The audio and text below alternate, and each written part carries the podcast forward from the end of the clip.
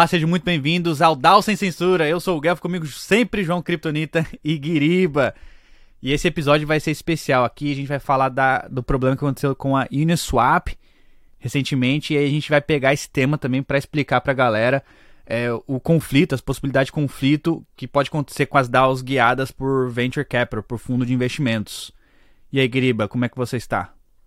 Pô, bem, velho, bem, muito bem. Muito bom com esse nosso programa, se eu posso dizer, podcast sobre DAOs. E é bom falar sobre esse tema que é bem. É um tema bem sensível, assim, porque de um lado a gente tem a galera que, que é de DAO e que é maximalista em descentralização, do ponto de que não quer nenhum tipo de venture capital, um tipo de fundo de investimento aportando e mandando na DAO. E do outro ponto a gente tem aquela, aquela demanda, aquela necessidade de grana para conseguir continuar tocando o projeto, porque ninguém toca o projeto com alegria, né? Precisa de dinheiro para viver. Então a gente tem que conseguir equilibrar esses dois pontos. Eu acho que isso que é um ponto difícil e a gente vai falar um pouquinho sobre isso hoje. E aí, Curi, beleza? Como é que você tá? Naquele pique, só na antecipação pro, pro East Denver. E, Guerriba, deixa eu te perguntar uma coisa, cara. Já começando aqui daquele jeito, né, Guerriba? Já, mas nem, nem deu bom dia, ferrar. uh, GM para todos. Mas, mas, mas é uma pergunta mais filosófica, né? Porque, assim, é, eu não, não, sei nem se tem resposta certa, Guiba. Mas, cara, eu, eu vejo que não tem muita escapatória esses Bradowns se livrarem de VCs, assim. Igual a gente já comentou nos últimos episódios, é, cara, gente, no final do dia os contribuidores precisam pagar a conta, o contribuidor tem que pagar a conta de luz, de água lá, não adianta ficar dando um token de governança. É, mas, por outro lado, eu vejo que, por exemplo, e essa, essa é a minha indagação para você, a Shape, que é uma DAO bastante antiga e que antes era um, uma, um protocolo centralizado, depois fez o caminho de, de virar DAO. Como é que é na Shape, Guiriba? Tem essa influência forte de VCs também assim? Velho, assim, quando ela nasceu, né, que ela foi concebida, é, ela parte do, da, da grana do Drop foi para a comunidade, ou seja, para quem interagiu com a Shape, essas porra. Alguns foram para investidores que já tinham a Shape e outros para contribuidores. Então essa foi a distribuição.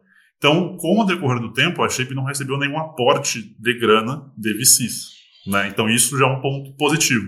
Só que certos produtos, como por exemplo a Chip vai lançar agora a, o né, que é tipo uma blockchain para infra, né, de informação descentralizada. E nesse, nesse Arquio, a Coinbase está aportando, né, o Coinbase Cloud, que é uma vertente da Coinbase voltada para infra. E a Coinbase é uma corretora, né, então tipo, ela está aportando na Shape, é uma empresa. Isso é ruim, mas partindo do pressuposto que a, a, a empresa em si vai tá junto com a Shape para conseguir desenvolvendo isso, uma coisa boa. E um ponto também, tipo, é que a Coinbase não tem muito poder sobre a Shape, né? Então, tipo, ela, ela tem, sim, o token Fox, né? Não é Fox, é um token que eles fizeram, tem, a Shape fez um, um só para isso, na real. Ela fez um token que você tem que é tipo um token de opções feito pela UMA. É meio complicado funcionar, mas basicamente é tipo um vesting, basicamente, que se você rodar por um tempo X, você consegue um bônus. Né? Então, o incentivo para você rodar não é só alegria ou compromisso, é literalmente grana. Então, por exemplo, você fica com um token durante tipo, dois anos, se eu não me engano, e recebe um número X de Fox após esse período. Né? Se o token Fox, né, o token de governança da Shape, performar de uma maneira XYZ. Então, é um meio do, do VC ou de uma empresa que aportou na Shape, né, que aportou nesse projeto da Shape, se vincular com, com ela. E a, o motivo dela querer que a Shape prospere é justamente para que a bag dela não se desvalorize. Né? O incentivo é financeiro. Eu acho que isso é bom, porque não fica naquela subjetividade toda de tipo, nossa, porque estamos aqui pela DAO.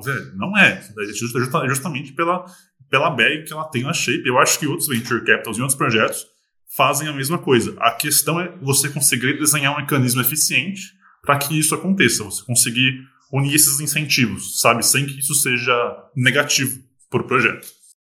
Boa, legal, legal. Mas, mas você concorda comigo, Guirba, que che chega num momento que fica muito difícil, principalmente para DAOs que estão surgindo agora, aos passarem daquele limiar, porque beleza, a DAO como uma organização tudo mais, mas, cara, para chegar no, no, nível acima, para virar uma Uniswap da vida, para virar uma DAO bastante renomada, cara, chega algum momento que ou a, a própria DAO vai querer captar investimento, captar dinheiro para emitir token, ou vai emitir token, etc, etc. Ou a, os VCs vão procurar também as DAOs. Porque, querendo ou não, é uma participação ativa também de muitos investidores, é, ir atrás de DAOs, etc. Muitas vezes nem como, como VCs, às vezes fala assim, não, cara, eu vou comprar então 5% do seu token, eu vou comprar X% do seu, dos seus NFTs, a gente pode fazer um deal ali OTC, é, porque, cara, você concorda comigo que chega um momento que fica muito difícil crescer sem ter esse, esse, esse laço de VCs, principalmente no ecossistema que a gente que a gente está falando, a gente sempre fala, né? DAOs são um experimento social, então é, é um ecossistema muito novo, cara. Tem muita empresa tradicional que não quer nem fazer negócio com DAO porque não entende, ou porque não tem CNPJ, ou enfim, às vezes tem CNPJ, mas, é, mas você acha, o que, que, você acha sobre isso, Guilherme? Eu queria ouvir sua opinião, cara. Velho, eu acho que, assim, tem cases de DAOs que deram certo sem venture capital direto, né? Tipo, o problema é que são muito poucas, né? Tipo, em DeFi a gente tem a Earn, que hoje em dia tá, não tá bem das pernas, mas ela nasceu, né, pura, digamos assim. A Naus também é um case, mas se a gente for ver, tipo, DAOs grandes, sim, se a gente for ver estatisticamente, muitas DAOs, sim, tem um aporte muito... A MakerDAO, né, é um case que teve uma porrada, um aporte violento da 16, viu? Lá atrás, em 2020, se eu não me engano, e até hoje, na Uniswap também, e até hoje elas prosperam, não só por causa desse, desse aporte em si, mas vamos combinar que tem um aporte gigantesco no começo do, da, da, tendência, ajuda né, ela se tornar líder de um mercado, né, isso é um fato. E até a escolha do OpenSea e não ser uma DAO, né, por quê? Se ser DAO é tão bom, por que, que o OpenSea não é uma DAO? Né? Se for ver no, ou é interessante uma parada, tipo, que não é uma pesquisa que eu tenha feito já, mas é uma métrica que o Token Terminal mostra, que a maioria das, da, dos protocolos, né, ele, ele, faz uma, ele mostra a rentabilidade de protocolos, né, e o OpenSea é, e o MetaMask são, tipo, um dos mais rentáveis, e são um dos poucos que tem tokens, né, e por quê? Né? Porque eles não, no caso deles, é porque eles não têm que distribuir nenhum tipo de incentivo para atrair a galera. Mas meu ponto é que eles conseguem captar grana sem ter token ou sem serem descentralizados. Então, às vezes, para o negócio ser rentável, ele não precisa ser uma DAO. Mas o ponto é, como DAOs são rentáveis, né? Através de venture capital, através de conseguir. Aí a gente tem a mesma discussão de, de startups, né? Que uma startup ela demora muito tempo para ser lucrativa. Só que um, chega um ponto que ela tem que ser lucrativa não dá para viver de aporte, né? Não faz CDC, CD, é, é, rodada C, rodada B, rodada A, rodada Z de investimento, mas chega um ponto que ela tem que ter um produto sustentável.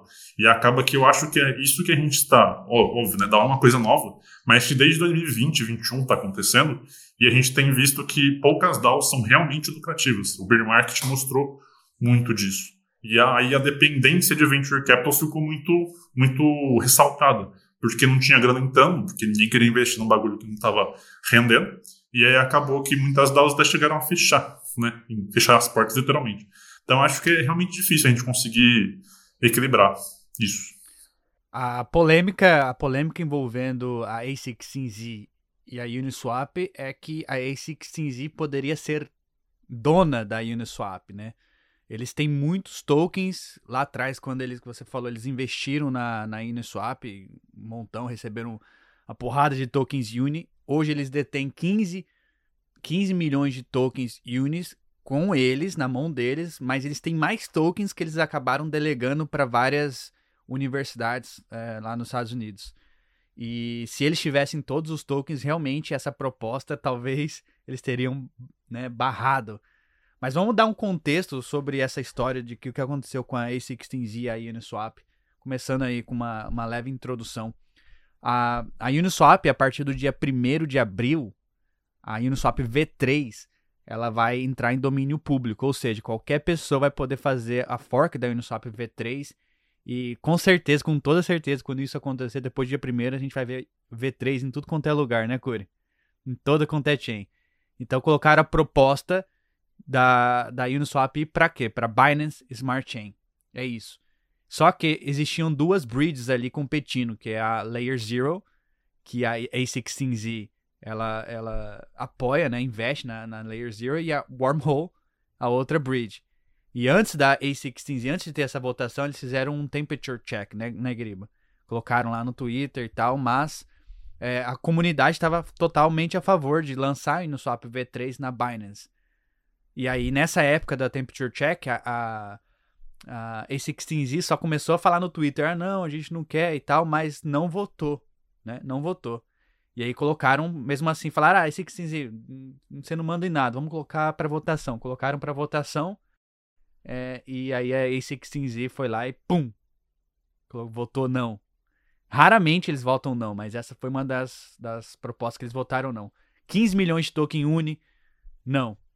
Mas a grande maioria, inclusive os delegados deles, votaram sim.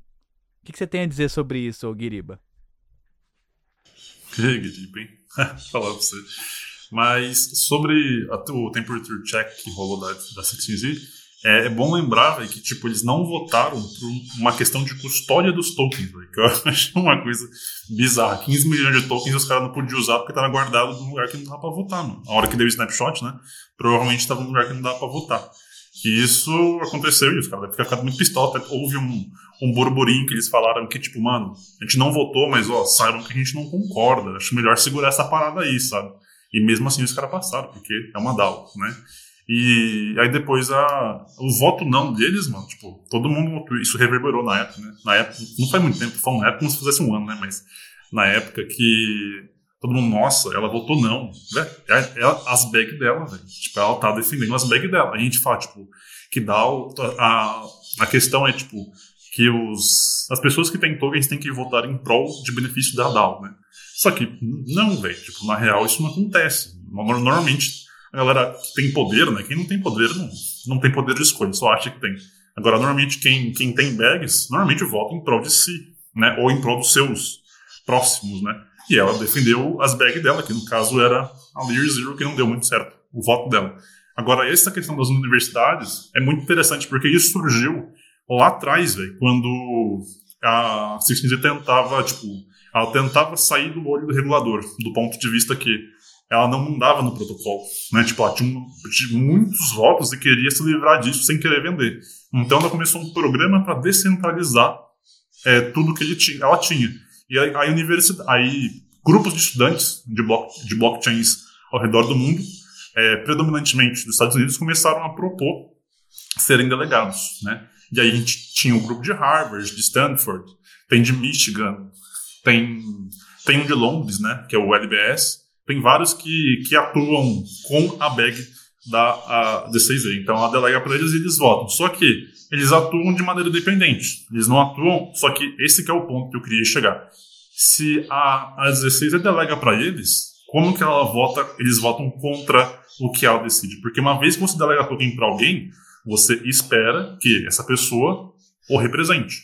Se ela não está alinhada, então o que, que você vai fazer?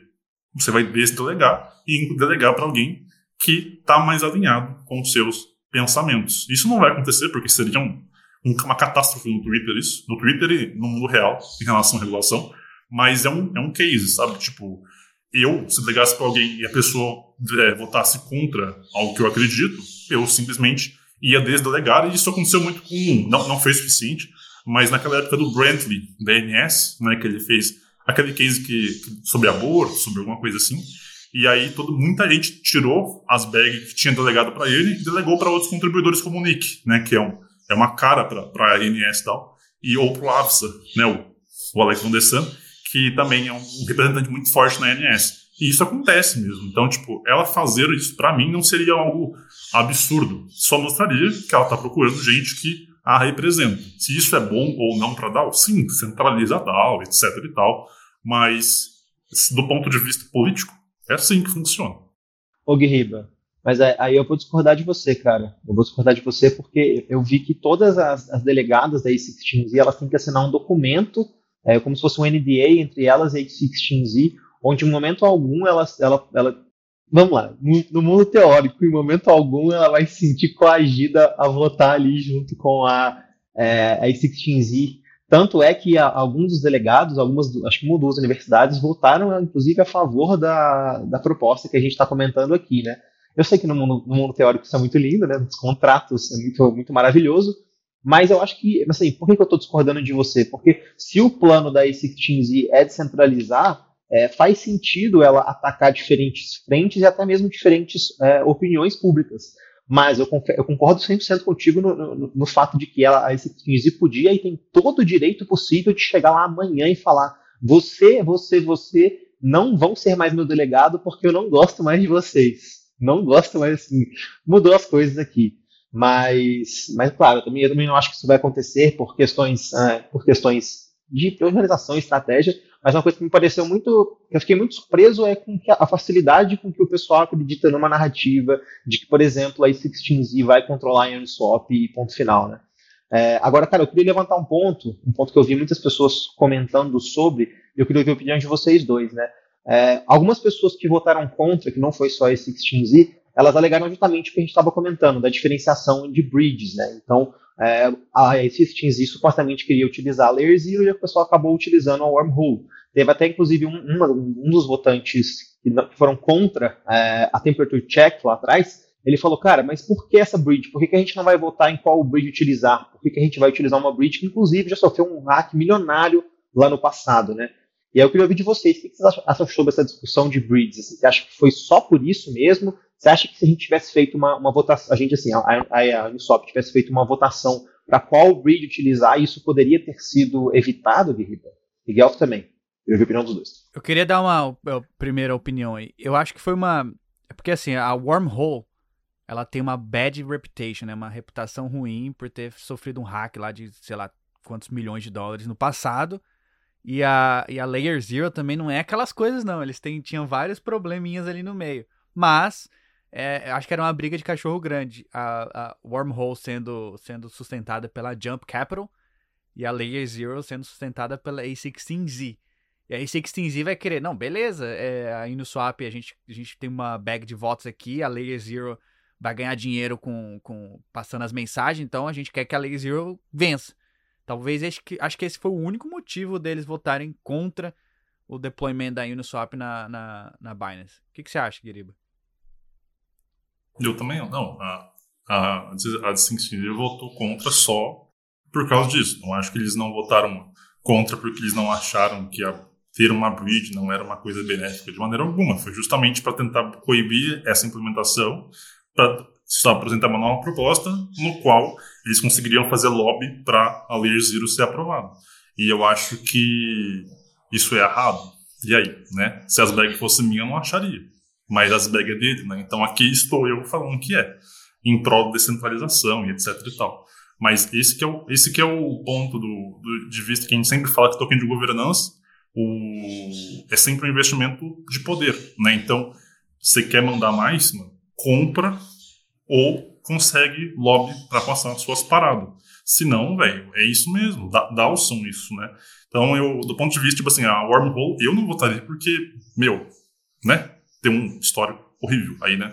A Layer Zero ainda não tem, sabe? Até essas paradas aí que eles estavam vendendo, até falei, mandei pro Kryptonita que eles estavam vendendo Ethereum na, na Goerli, né? Pô, isso aí foi, meu Deus do céu, eu queria morrer.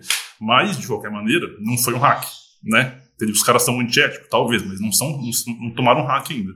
Então, eu votaria no Near Zero. Por quê? Justamente por segurança, mano. Porque ainda não deu merda ali. Esse que é o ponto. Então, por que, que todo mundo votou na Wormhole, né? Porque a Wormhole é melhor ou porque a, a Jump Capital fez um lobby muito mais bem feito? Eu, né? acho, eu acho que o pessoal votou na Wormhole porque eles sabem, a comunidade sabe dessa, desse problema que a, a Uniswap vai perder a licença né, no dia 1 de abril. E, por exemplo, se você pegar a Uniswap V2, quantas forks da Uniswap V2 tem na, na Binance? A PancakeSwap é a maior delas e tá, pô, comanda lá na Binance. A, a QuickSwap na Polygon foi uma fork da Uniswap V2. Quando a Uniswap V3 lançou na Polygon, acabou. A, a Uniswap comeu todo todo o market share da, da QuickSwap. E a mesma coisa poderia acontecer também na Binance. Mas, mas o ponto é, por que, que eles não votaram na Layer Zero ao invés da Wormhole? Qual é a motivação? A motivação, ah, meu ponto, a motivação é técnica, do ponto de vista que a solução da Wormhole é mais segura, né? De, fica no ar. Mas aí, Ou... Tipo, tem alguma votação que se importa com tecnicidade, Guerriba? Claro, todas são assim, cara. Como assim você sugere isso? Aonde, cara? Nossa. Não, mas, mas eu acho que eles não votaram, não votaram na, na Layer Tanto Zero. que a, a Celo, né, que era uma das lá, velho, foi a, era a Celo e uma outra, que eu nem lembro agora quando tava em votação, que, mano, não tiveram quase nada de voto, velho. Por que, que a Layer Zero e a Wormhole, que são duas venture capital gigantes, tiveram as mais, quantidade de votos? Porque, velho, existe um lobby por trás disso, né? Quando a Sixpence viu não consigo votar, chegou nos amiguinhos e falou, irmão, ajuda aí, velho. E votaram, não tem problema, a vida é assim mesmo. Só que meu ponto é que, como o Curi falou, é verdade, não é questão de dar propostas não são aprovadas ou recusadas porque são boas ou ruins, mas porque pessoas conseguem se unir para aprovar ou reprovar aquilo. É sempre assim. Porque quem fez a proposta é a favor da wormhole. E aí, segundo. Eu vou abrir aqui uma, uma fala do, do Robert uh, Lashner, que é o cofundador da Compound. Ele é um grande delegado, ele é um grande delegado também da Uniswap. Votou lá a, a, a favor de lançar a Uniswap V3 na Binance. Por quê? Ele diz que se a gente votasse contra, isso voltaria para a discussão e a gente perda, perderia o time. E se chegar no dia primeiro a Uniswap não lançar na Binance, outros iriam forcar e a gente ia ver muita, muita, muita cópia, muitos clones ali surgindo em tudo quanto é lugar e a Uniswap ia perder sua relevância, seu, sua oportunidade de gerar mais receita estando na Binance. Aí ele votou sim. Aí ah, eu votei na Wormhole, por quê? Por conta de time, a gente não tem tempo para discu discutir se é, qual é melhor, qual é inferior. E segundo, pela, porque a segurança é muito mínima. A gente não vai. A única coisa que vai usar a bridge é para passar mensagem de governança. Quando, uma, quando tem uma votação, acontece na Layer 1, na, na Ethereum, vai usar a, a wormhole para passar essa mensagem. Nada impede que a governança futuramente implemente outras, outras é, bridges para fazer esse mesmo trabalho. Então, por isso, eu votei sim. Isso foi as palavras do Robert Lashner, aí, dizendo que a, a, a, o problema ali é mínimo. Ninguém vai perder dinheiro, nenhum dinheiro vai estar em risco usando essa bridge. Então, por isso que ele falou, velho, não tem problema. A única coisa que vai usar a bridge é para passar mensagem de uma layer, de uma chain para outra. Não vai, nenhum usuário vai estar em risco. É, talvez isso explica o porquê que a galera, os universitários, inclusive todo mundo, votou a favor. Por conta do timing e de que não há risco para quem tem o token Uni.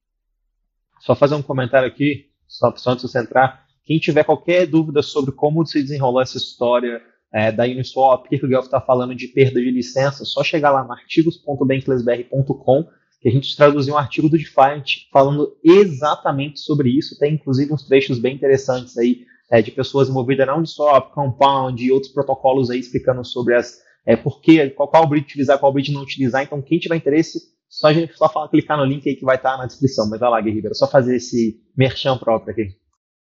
É, justo, justo. O artigo é bom. O artigo é bom. Mas eu queria falar que, tipo, é uma parada que é legal e, tipo, recomendo todo mundo que, que tiver curiosidade é, dá uma olhada na, nos perfis das universidades delegadas lá, que estão lá, porque, mano, eles são bons, sabe? A gente fala de universidade como se fosse um universitário maluco, mas, tipo, é realmente o pessoal, a argumentação pessoal para votar ou não é muito boa, sabe? Tipo, é uma galera, tipo, que não fatura, né? Eu já, já fiz pesquisa, não fatura. Na Uniswap, a única que eles ganham é realmente na Maker, mas na Uniswap eles não ganham, não tem um salário para isso. E eles atuam, mano, bem, sabe? Argumentação boa pra caramba. E é uma pressão do cacete. Então, tipo, é, é válido. E esse ponto que o Guelph falou, que, que tipo, a, não tem uma não tem uma, uma sensibilidade muito grande em relação a essa proposta, porque não vai colocar nenhum ativo em risco. Eu tenho dois pontos. Tipo, eu concordo que não tem nenhum tipo de risco mesmo agora, mas eu acho que isso abre portas para o Wormhole começar a prestar outros tipos de serviço.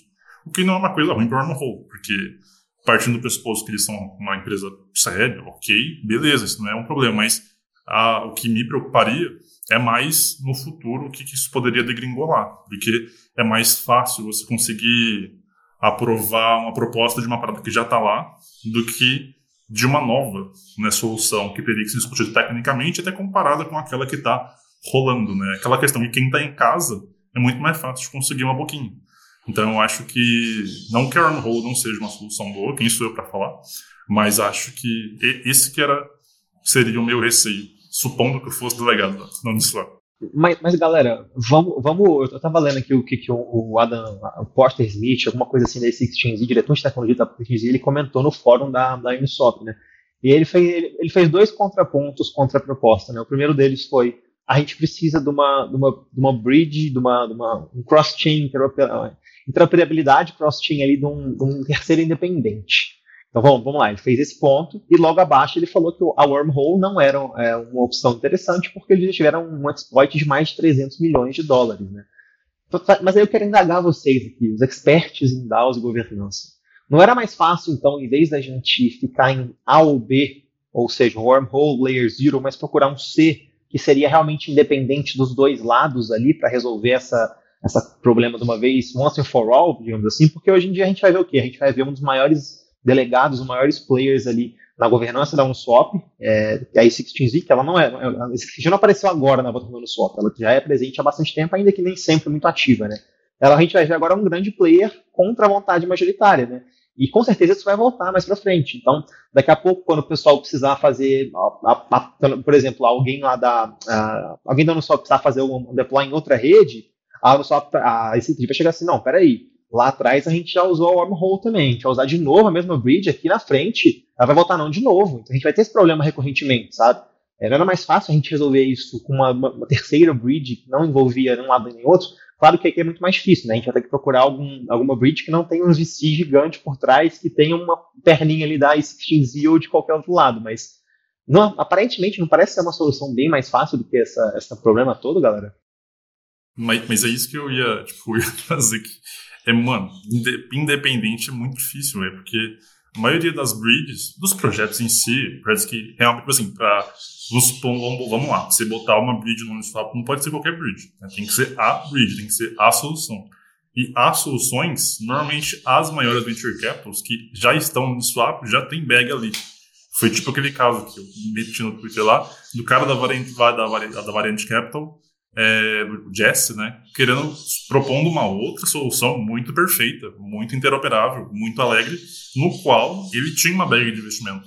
E eu não analisei todos os comentários todos os VCs que comentaram ali, mas provavelmente devia ter mais disso e isso deve ser replicado em outras DAOs. O meu ponto é que tipo, não existe opinião independente, não existe opinião agnóstica, sabe? Porque sempre tem alguém que tem uma bagzinha ali, sabe? É, dá pra gente contar na mão, na, numa mão, os protocolos que são puros, por assim dizer. Sempre tem alguém que tem uma bagzinha que vai defender aquela posição, ou porque o um amiguinho dele tem uma posição ali e ele vai ganhar uma fizinha ali se a proposta passar. Então, na minha opinião, é impossível, porque a humanidade funciona assim. Então, na minha opinião, não, não dá. Na minha opinião. E você, Gal, o que, que você acha, meu caro? Na verdade, eu ia até puxar essa pergunta aí, perguntar a opinião de vocês. Vocês acham que foi bom para a Uniswap lançar na Binance. Eu não sou um usuário assim da Binance. E por, por mim, assim, eu acredito que não tem tanto problema, mas eu queria saber a opinião de vocês. Você acha que isso é benéfico para Uniswap, para Binance como um todo? Cara, é, é eu, eu, acho que sim. Eu acho que eu já expressei a minha opinião em algum, em algum giro de notícias com o Guelph, pelo menos. Eu acho que assim, não, tá, não traz malefícios para a Uniswap como um todo, é, eu acho que ele não ser mais um lugar que eles vão conseguir ganhar dinheiro. Eu acho que em comparação com a Uniswap e PancakeSwap, também faz muito tempo que eu não mexo na PancakeSwap, mas quando eu mexia com essas drogas era horrível em comparação com a Uniswap. Então acho que eles vão ter um puta leverage aí de um serviço muito melhor. É, agora, aquela coisa assim, questão de governança, cara, eu acho que o pessoal da, da Binance não vai engajar em governança da, da Uniswap. É, o público-alvo da, da, da, Binance não é um público-alvo, mesmo, mesmo público que Ethereum, e nem longe eu imagino que vai ser no futuro próximo. Né? Binance a gente pega muito mais usuários ali, é, retail users, do que o pessoal de VC e tudo mais, etc, etc. Agora, um, problema, um receio que eu tenho muito é com relação à centralização da rede BNB e como isso pode eventualmente afetar a, a Uniswap. E como que, que eu quero dizer com isso? Pô, a Uniswap está ali numa votação para ser deployada, para fazer X coisa dentro da BNB Chain. E aí ela bota lá no snapshot, qualquer ferramenta que ela utilizar, é, para captar os votos de várias, várias blockchains diferentes, dentre elas a BNB Chain. Pô, BNB Chain amanhã o CZ fala tchau, tá fora do ar 24 horas aí. E aí como é que vai funcionar? Vai chorar para quem? Vai quem? O VC vai, vai atrás de quem?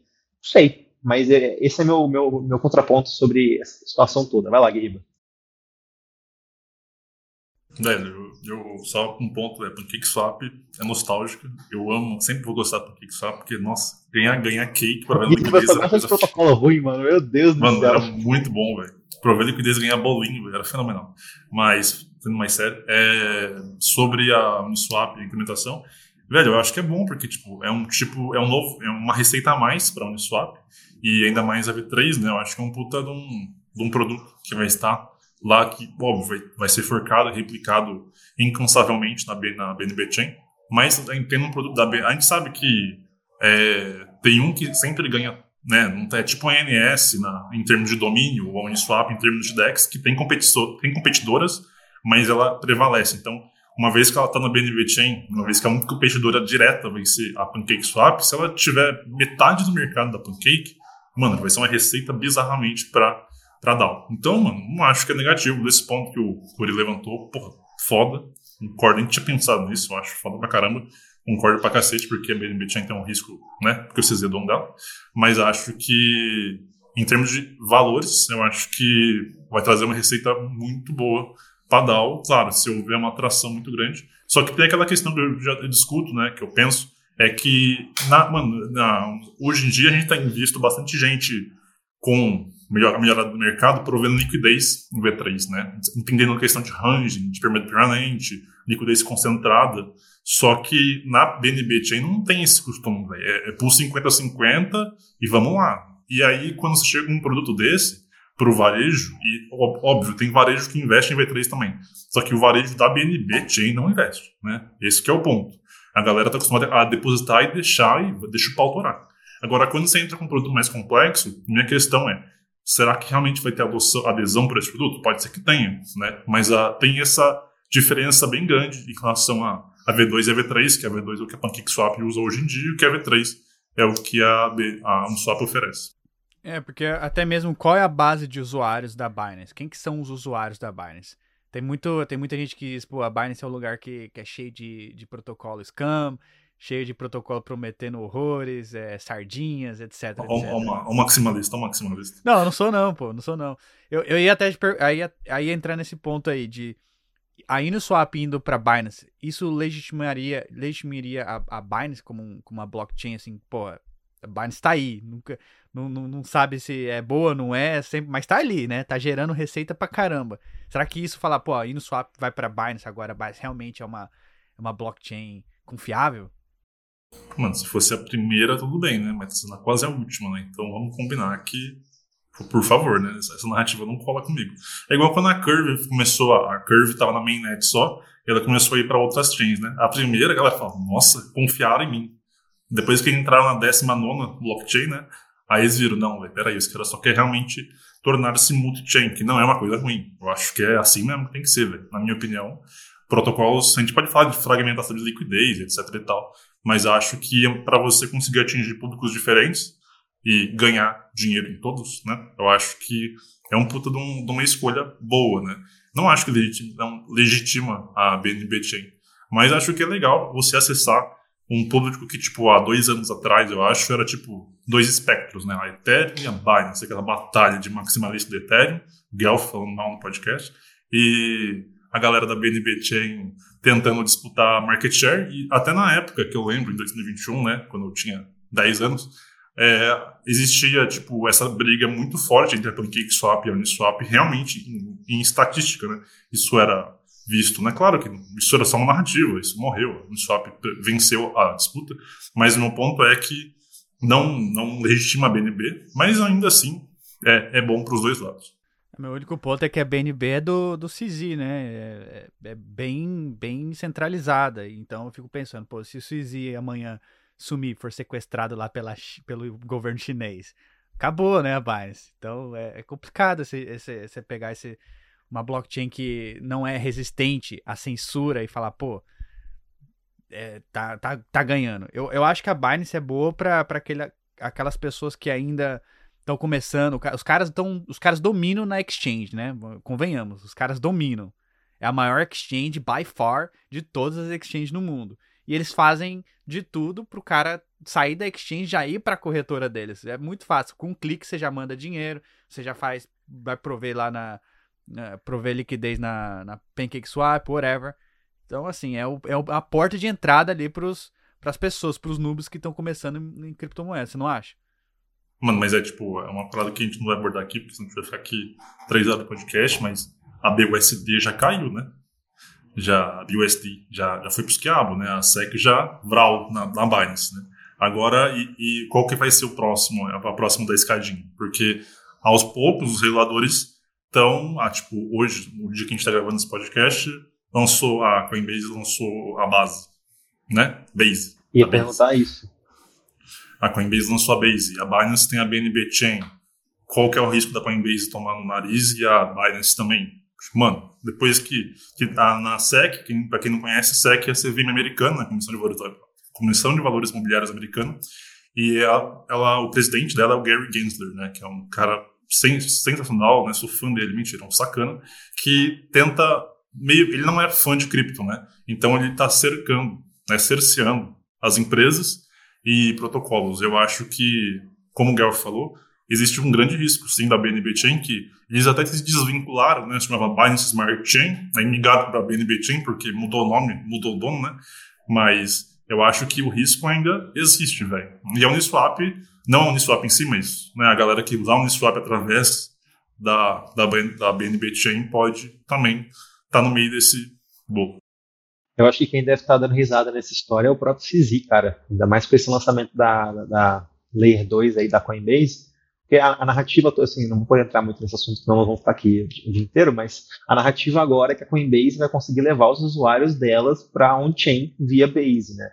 E, pô, o CZ tá, querendo ou não, ele tá dois passos na frente. Ele já tem a blockchain pronta, já tem uma carregada de protocolo lá dentro, e agora vai ter até a Uniswap. Então, o CZ deve estar achando ótimo, eles devem estar, inclusive, pensando em estratégias para levar os usuários da Binance, que são muitos, igual o Guelph mencionou, é a exchange no mundo com maior volume disparado, é, salvo engano, nos Estados Unidos, eu não sei se ela é maior, porque os Estados Unidos é mais chato com a SEC aí. É, mas, cara, eu acho que o CCZ deve estar adorando essa narrativa da Uniswap vir para a Binance, porque ele já vai ganhar uma puta vantagem ali e vai ser muito mais fácil dele falar, tipo, cara, a gente já tem tudo pronto aqui para os usuários. A gente tem DEX, a gente tem é, protocolo X, Y, Z, vocês podem fazer tudo aqui, meus, meus pacatos usuários aqui da corretora. Então, acho que agora a gente vai ter que fazer um shift, talvez, nessa, nessa, nessa ideia Fala, galera, beleza, você quer usar Binance, mas vamos te mostrar os, a, a, a, a, gente, que eu digo como nós mesmos, como, como bankers aqui, mostrar pra galera, ó, beleza, mas a Binance tem a Uniswap, mas a gente também tem isso aqui. A gente teve, já teve é, momentos em que a blockchain foi literalmente pausada, a gente tem poucos nodes, a gente tem poucos validadores, etc, etc. Porque vai, querendo ou não, ter muita gente olhando para a Binance e fala, pô, até a Uniswap tá na Binance, cara, como é que eu não vou estar tá lá?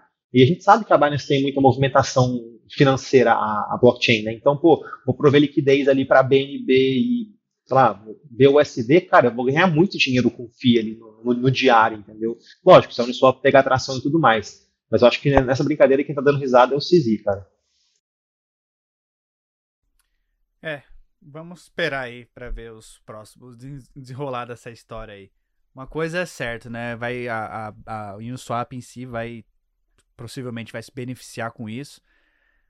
Mas eu fiquei pensando agora no take do Guiriba de que será que vai ter usuários para ir no Swap V3 na Binance, já que a galera é acostumada com a Pancake Swap, eu não sei. Mas vai ser Pô, uma, mas se não tiver, ser... o Cizi compra, mano.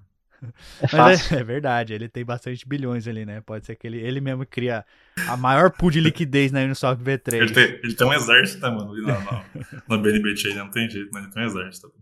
Mas assim, vai ser interessante de ver se desenrolar, assim, vamos ver como que vai ser é, a, a Pancake Swap vai reagir aí no swap entrando ali, ganhando market share ali dentro da, da Binance. Quando o protocolo da, da Uniswap estiver disponível para fazer o fork, o clono no dia 1 de abril, possivelmente a PancakeSwap também vai, vai fazer esse fork, vai se tornar PancakeSwap V3. Vamos ver, cara, vai ser uma, uma briguinha interessante ali na Binance. É isso aí, pessoal. É, mas voltando sobre ah, uma pergunta sobre. Eu queria saber a opinião de vocês sobre fundo de investimento DAOs. Guiriba é, perguntando pra gente, Curi, que isso? Isso é raro, hein? É raro. Né? o jogo virou Mas é aqui, é porque vocês, me ferram o dia, vocês me ferram o dia inteiro, né? Deixa eu ferrar vocês um pouco. Quais são as DAOs que vocês conhecem que tem mais influência? Eu quero saber qual, pelo menos qual vocês sabem, né? Que existem influência de fundo de investimento sobre as DAOs, né? Da, da mesma maneira que existe na Uniswap, que ficou tão proeminente nas notícias, mas que isso é real, acontece em todas, quais vocês conhecem e que, qual, qual você acha que é o risco de você, que vocês acham? Caramba, hein? Que pergunta profunda. Uma pergunta difícil. Cara, eu acho que a, Maker, a MakerDAO também tem bastante influência de VC, não tem? Tem bastante gente que investe na que tem tokens Maker. Mas eu não sei se dizer se eles influenciam tanto ali dentro. Mas a última proposta que teve na Maker teve bastante movimentação dos VCs ali também. Mas ultimamente todas as blockchains, todo protocolo novo que está surgindo aí, que se diz ser DAO, tá, tá primeiro faz primeiro tá sendo vendido por para VC, então os VCs meio que comandam ali antes de da comunidade. A própria Blur, por exemplo, a Blur que lançou agora recentemente os tokens, os caras têm um puto investimento de VC por trás. Dragonfly, Paradigma, todo mundo, Paradigm, desculpa, todo mundo investindo pesado ali no, na, na Blur. E eles têm uma, uma palavrinha ali, certo? Agora, a gente não vai saber ao fato até, até que tenha uma, uma, uma votação que vai mudar radicalmente o protocolo. Enquanto tiver distribuindo token, tá todo mundo feliz, alegre, comunidade tá de boa, mas uma hora que tiver uma votação igual teve na Uniswap, aí é aí talvez a gente vai ver o poder do, dos VCs. Uma coisa interessante de, de pontuar aqui também nessa parada da Uniswap, por um lado, foi até saudável ter essa discussão, porque muda um pouco a narrativa de que os VCs realmente comandam os protocolos. Eu acho que a, a, a A16Z ganhou com essa. Né, essa é uma opinião minha. Eles perderam, do fato, ah, não foi a Layer Zero, mas por um lado eles ganharam em termos regulatórios. Mostraram para os reguladores, ah, a gente não comanda a Uniswap. Então, por um lado, foi bom para os dois, tanto para a A16Z como para a Uniswap também. Porque se o regulador vê que a A16Z comanda na Uniswap, muito mais fácil chegar na A16Z Vamos parar aí, o que que acontece. Mas, é, acho que é isso. E aí, Curi? Fala aí, que acho que até já me enrolei aqui. Cara, essa pergunta é muito difícil. Eu vou responder pro Guiriba com uma outra indagação. E aí, se você quiser responder, você sabe. Não precisa responder. Eu sabia, velho. Sabia. Mas é, mas é porque, cara, assim, é, vamos lá, eu vou tentar olhar esses dois lados.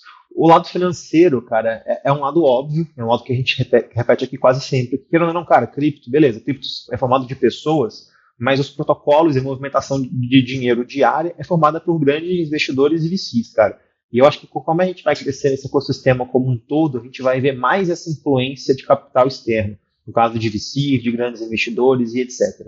Mas isso, mas isso não significa que a gente está errado.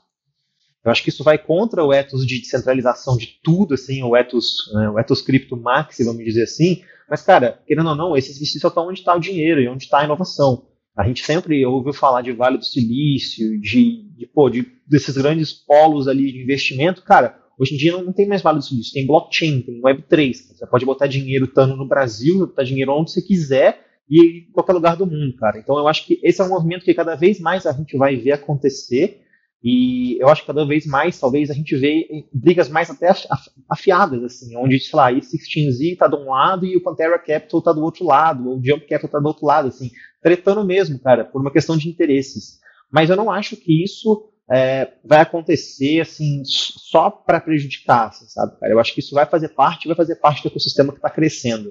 É, a questão a gente vai ter que ver como, até que ponto isso vai ser saudável também, cara. Então, até que ponto a gente vê a Aptos, por exemplo, aí, tem investimento de 52 milhões de VCs, assim, 517 VCs no mínimo ali colocando dinheiro. Pô, beleza. Até que ponto isso vai ser prejudicial para a blockchain? Até que ponto esse controle que esses VCs têm ali vão impactar na descentralização da rede? Porque, cara, votar em governança a gente sabe que é chato e ninguém quer. Então não adianta nada assim, ter, ter token, ter token uni, falar que é pró de descentralização, mas não participar de uma votação. Ah, beleza, meu voto não vai influenciar em nada. Muito provavelmente não vai mesmo. Só vai, vai influenciar se você for uma baleia.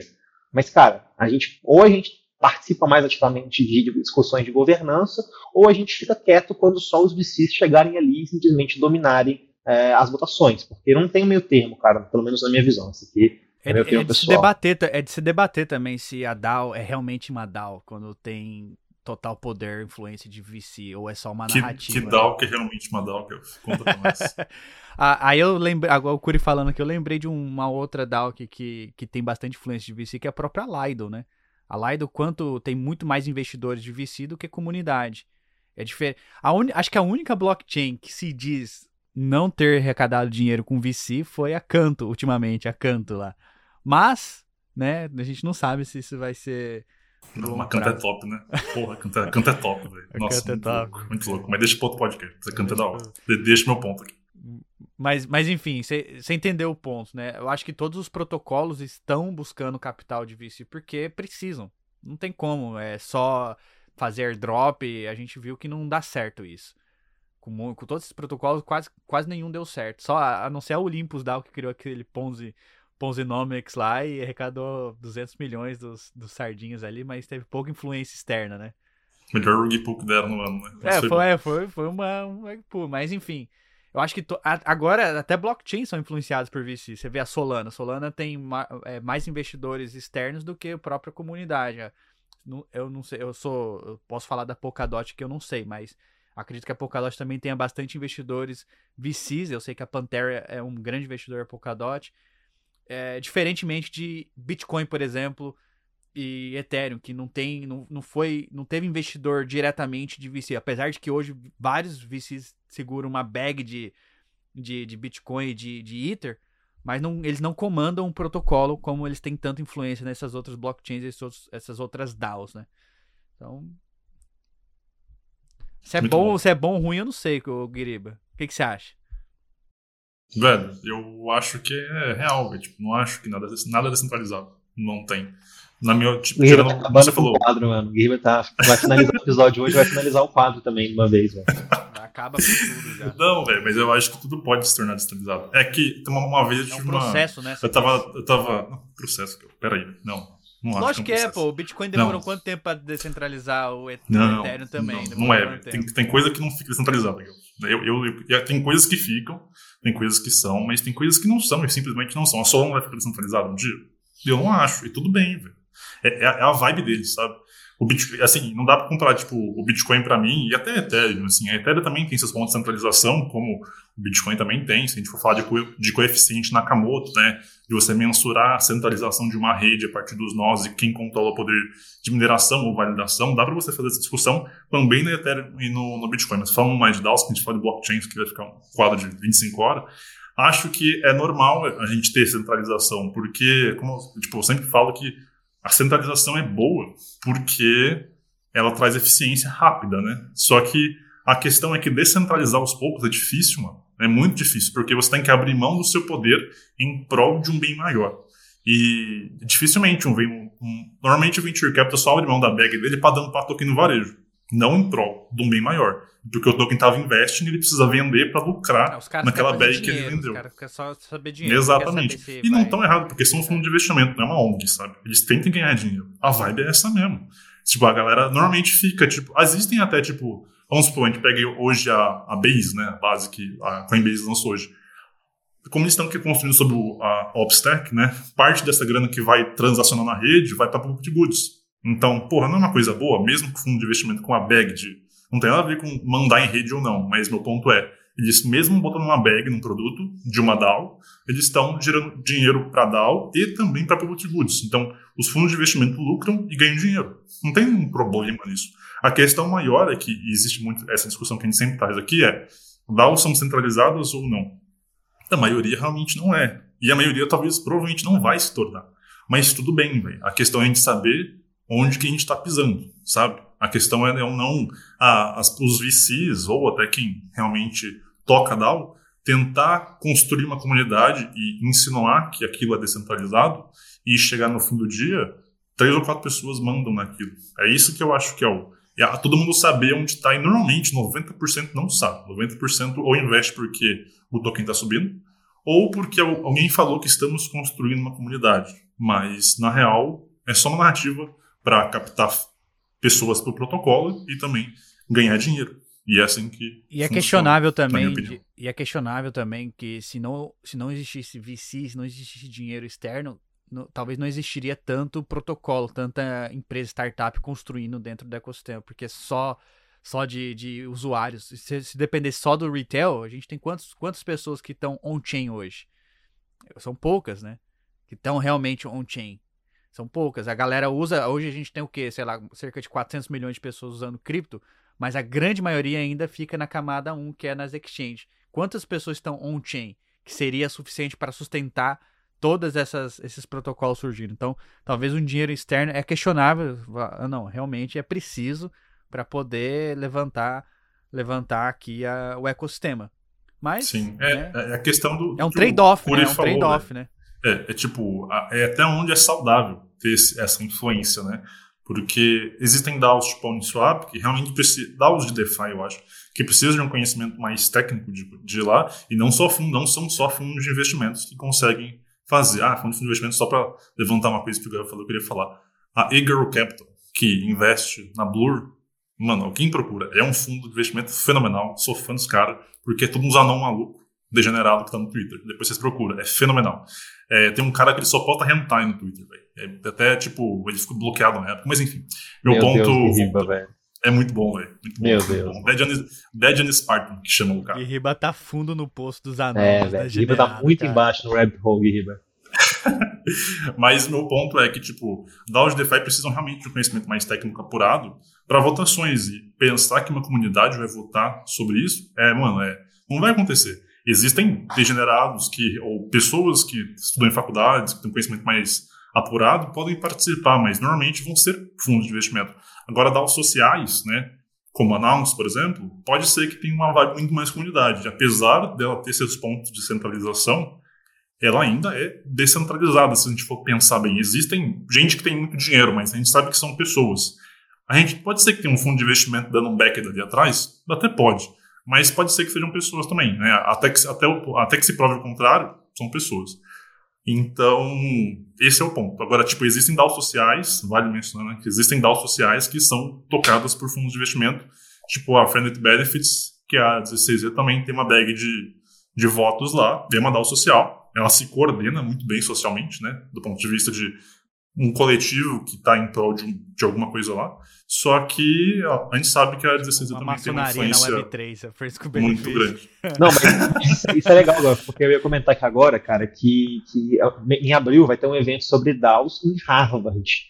Ou seja, velho, a gente está levando DAO, o assunto DAOs, para um lugar que é basicamente é, um, é o lugar onde sai tipo, todos, pelo menos assim, 59% de todo mundo que está ali dentro vai para VC, vai para o mercado financeiro. Então, mano, como é que a gente quer levar o assunto para um lugar desse e não e não tá do outro lado, então não querer o capital dessa galera. Então, ou a gente vai fazer Web3 raiz, só tem DG, só tem a galera que vive embaixo de uma pedra e tem um computadorzinho mínimo ali que não conecta nem internet direito para não ter medo de ser hackeado, ou a gente leva esses assuntos para, por exemplo, desde Harvard até a, a padaria da esquina e tem tipo, qualquer, qualquer tipo de pessoa entrando aqui dentro, assim, massificando esse mercado, desde grandes investidores, fundos de investimentos, e até os degenerados, igual nós três aqui falando sobre DAOs no podcast, entendeu? Então, é, eu, eu acho, na minha visão, assim, extremamente pessoal, que, cara, se a gente quer levar isso para mais pessoas, se a gente quer fazer cripto virar mainstream, a gente tem que ter essa grana entrando. E aí eu vou questionar, assim, fechando aqui para vocês. Vocês usariam um protocolo que é mais descentralizado, mas tem uma experiência de usuário bosta, uma experiência de usuário horrível,